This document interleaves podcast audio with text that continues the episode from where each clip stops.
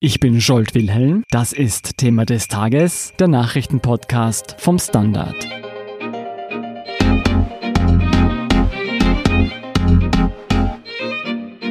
Die Innenminister der EU-Länder beraten sich erneut über eine Frage, die auch die heimische Politik beherrscht. Was tun mit den Flüchtlingen, die nach Europa kommen? Ein komplexes Problem, das Zusammenhalt fordert und langfristige Lösungen für alle betroffenen Menschen und Länder braucht, berichtet Chronikredakteur Kim Son Huang. Hallo Kim Son. Hallo Scholt. Kim Son, woher kommen denn die Menschen, die nach Europa flüchten? Laut Eurostat, dem Statistischen Amt der EU, sind im letzten Jahr die meisten Menschen aus Syrien gekommen, gefolgt von Afghanistan, dem Irak und Pakistan. Erst danach kommt mit Nigeria das erste afrikanische Land. Was Österreich betrifft, stammen die meisten Asylanträge heuer von Afghanen, gefolgt von Syrern. Du und wovor flüchten diese Menschen? Da gibt es verschiedenste Gründe. Zunächst einmal, wenn wir Syrien nehmen, Krieg auf alle Fälle. Und da fliehen sie zunächst in die Nachbarsländer, also vor allem äh, Jordanien, Libanon und die Türkei. Wenn sie dort keine Perspektive mehr sehen, irgendwann mal, wagen sie in einem weiteren Schritt die Flucht nach Europa. Du, und damit wir ein Bild haben, wie muss man sich das vorstellen? Sind das einzelne Personen oder sind das ganze Familien? Das ist äh, vollkommen unterschiedlich. Ich habe jetzt auch nochmal bei UNHCR angefragt. Es gibt jetzt keine eindeutige Tendenz. Von dem, was ich bisher miterlebt habe, ist es meistens so, die Familien flüchten zunächst in die Nachbarländer. Und wenn es dann äh, in einem weiteren größeren Schritt nach Europa geht, da gibt es ja dann diesen gefährlichen Seeweg über das Mittelmeer, sind es zumeist die jungen Männer, die allein losgeschickt werden. Laut Eurostat ist es so, vier von fünf Antragstellern 2018 waren unter 35 Jahre alt. Jeder zweite war zwischen 18 und 34 und ein Drittel war unter 18 Jahre alt. Damit wir das in Relation setzen, von wie vielen Menschen sprechen wir da insgesamt, die jährlich nach Europa flüchten? Im letzten Jahr wurden in der EU 638.000 Asylanträge gestellt. Davor waren es noch 712.000. Das ist aber nichts im Vergleich zu den Jahren 2015 und 2016. Das waren jeweils weit über eine Million. Und diese 638.000 Asylanträge des letzten Jahres sind in etwa vergleichbar mit denen des Jahres 2014, also quasi das Jahr vor dem Ausbruch der großen Krise. Du hast es schon angesprochen, die Menschen kommen aus aller Herren Länder. Wie gelangen denn diese Menschen zu uns? Einige wenige schaffen es über den Landweg, aber die meisten kommen über das Mittelmeer. Da gibt es die drei großen Routen, die westliche nach Spanien, die zentrale nach Italien und die östliche auf die griechischen Inseln. Ich stelle mir das relativ riskant vor, über das Meer zu kommen. Wie gefährlich ist denn die Flucht nach Europa? Sie ist sehr gefährlich, vor allem die zentrale Mittelmeerroute, weil das einfach der längste, mit Abstand längste Weg ist. Heuer sind bereits wieder 1000 Menschen äh, im Mittelmeer ertrunken und das sind nur die, von denen wir wissen. Du, und von den Menschen, die diese Route doch noch schaffen, was passiert denn mit denen? Die werden zunächst registriert und dann folgt eine Verteilung auf Erstaufnahmeeinrichtungen und dann wird ein Asylantrag gestellt und dann beginnt das ganze Asylprozedere. Und was passiert mit denen, die abgelehnt werden? Ja, das ist die Frage. Ähm, grundsätzlich müssen sie ja dann in die Herkunftsländer zurückgebracht werden. Und das große Problem ist, dass es mit vielen Ländern einfach keine Rückführungsabkommen gibt. Deshalb ist das eines der großen Probleme in der EU, denn, denn viele haben einen negativen Asylbescheid bekommen und sind weiterhin im Land, obwohl sie eigentlich nicht dürften. Und wie viele Flüchtlinge nimmt die EU jedes Jahr offiziell auf? Im letzten Jahr waren es laut Eurostat 217.000 Personen in einer erstinstanzlichen Entscheidung. Dort wurde ihnen ein Schutzstatus gewährt. Und dann gibt es ja weitere Instanzen. Also wenn dann eine Berufung eingelegt wurde, da erhielten dann weitere 116.000 einen Schutzstatus. Und welche Länder übernehmen da die meisten Flüchtlinge? Deutschland nimmt mit Abstand die meisten Menschen auf. 2018 waren das 162.000 Asylwerber. Das sind 28 Prozent aller Antragsteller in der EU, gefolgt von Frankreich, Griechenland, Spanien, Italien und Großbritannien. Woran liegt das? Haben die anderen Länder keinen Platz mehr? Bei Griechenland, Spanien und Italien ist es klar, das sind die Ankunftsländer der drei Mittelmeerrouten. Was Frankreich, Großbritannien und vor allem Deutschland betrifft, ist es einfach so, das sind sehr beliebte Destinationen für die Flüchtlinge und Migranten. Weil die Lebensqualität sehr hoch ist? Lebensqualität ist sehr hoch und es sind einfach schon viele dort und dann wissen sie, es gibt dort eine Community in, und da, da ist es dann einfach besser zu leben. Du, nachdem, was du gesagt hast, erreichen Europa ziemlich viele Flüchtlinge. Vor welche Probleme stellt das die Europäische Union? Es gibt verschiedenste Probleme. Einerseits geht es natürlich aktuell um eine faire Aufteilung auf alle EU-Länder. Dagegen stellen sich allerdings Länder wie Ungarn oder Polen, die wollen einfach partout keine Flüchtlinge aufnehmen, auch aus politischen Gründen. Und deshalb ist ja auch schon in den letzten Jahren ein größeres Resettlement- und Relocation-Programm der EU gescheitert. Wie können sich diese Länder dagegen stellen? Haben die keine Verpflichtungen? Sie haben Verpflichtungen, aber es gibt im Endeffekt nicht wirklich eine klare Sanktionsmöglichkeit, um das jetzt durchzusetzen.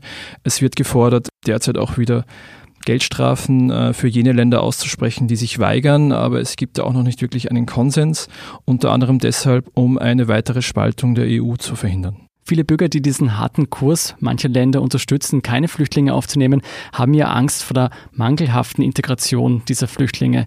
Kannst du dieses Problem beschreiben? Was die Integration betrifft, hat es einerseits damit zu tun, dass es vor allem 2015 und 2016 so große Flucht- und Migrationsbewegungen gab. Damit hatte niemand gerechnet und deshalb waren entsprechende Strukturen in Sachen Integration gar nicht vorhanden. Das ist das eine Problem. Das andere Problem ist, dass in Sachen Rückführungen viele haben einfach einen negativen Asylbescheid und haben dann mehr oder weniger gar nicht mehr das Recht hier zu sein, sind aber trotzdem hier, weil sie nicht in die Herkunftsländer zurückgebracht werden. Und das ist dann auch jetzt nicht der zwingend ideale Zustand, um Integration zu fördern. Gibt es denn konkrete Lösungen, die im Raum stehen, um generell die Anzahl von Flüchtlingen nach Europa zu reduzieren? Es gibt ja schon gewisse Maßnahmen wie den EU-Türkei-Deal.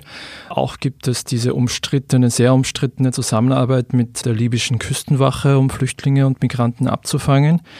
Derzeit ist aber nicht wirklich eine große, andauernde Lösung in Sicht. Es gibt keine ausgeklügelte und gemeinsame EU-Asyl- und Migrationspolitik. Die Mitgliedsländer wollen dieses heikle Thema nicht nach Brüssel abgeben, sie wollen es in den eigenen Händen halten. Und das führt auch dazu, dass es keine einheitlichen Asylstandards gibt. Jedes Land geht damit unterschiedlich um und das führt natürlich dazu, dass es weiterhin Probleme gibt. Die designierte EU-Kommissionspräsidentin Ursula von der Leyen hat jetzt im Sommer schon mal ja angekündigt, einen größeren EU-Migrations- und Asylpakt vorzuschlagen. Details sind dazu noch nicht bekannt. Ich bin auf alle Fälle sehr gespannt, was da rauskommt. Ein Argument der rechteren Regierungen für die Abschottung ihrer Länder ist ja, dass sie Schleppern das Handwerk legen möchten oder Schleppern nicht den Markt geben möchten. Ist das eine Lösung dagegen? Es ist nahezu unmöglich jetzt zu sagen, wir legen Schleppern das Handwerk. Es hat viel mit Angebot und Nachfrage zu tun. Menschen wollen nach Europa. In Libyen ist die Situation katastrophal und chaotisch. Das hat dazu geführt, dass viele dort einfach äh, ins Schleppergeschäft einsteigen konnten und ja, jetzt ein Vermögen damit machen.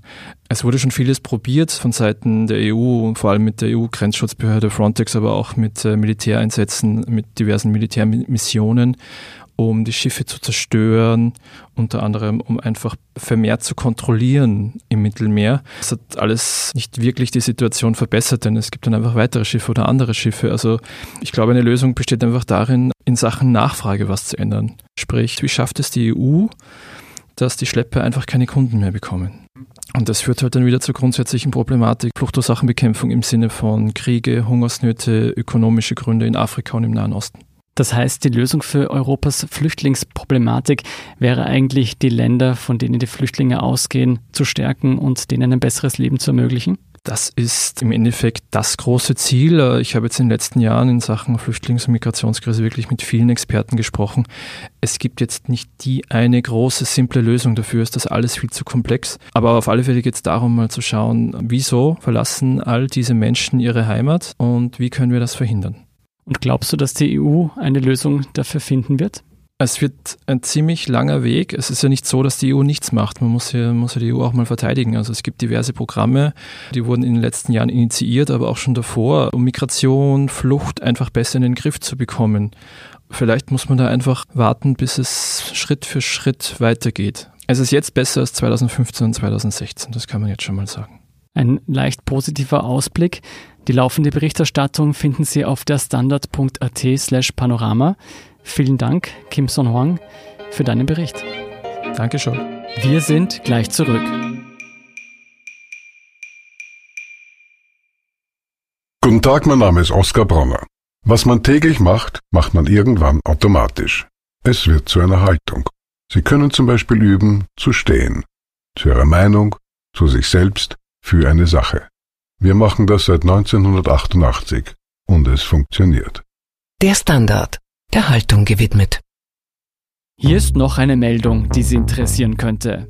Philippa Strache hat von der FPÖ kein Nationalratsmandat erhalten.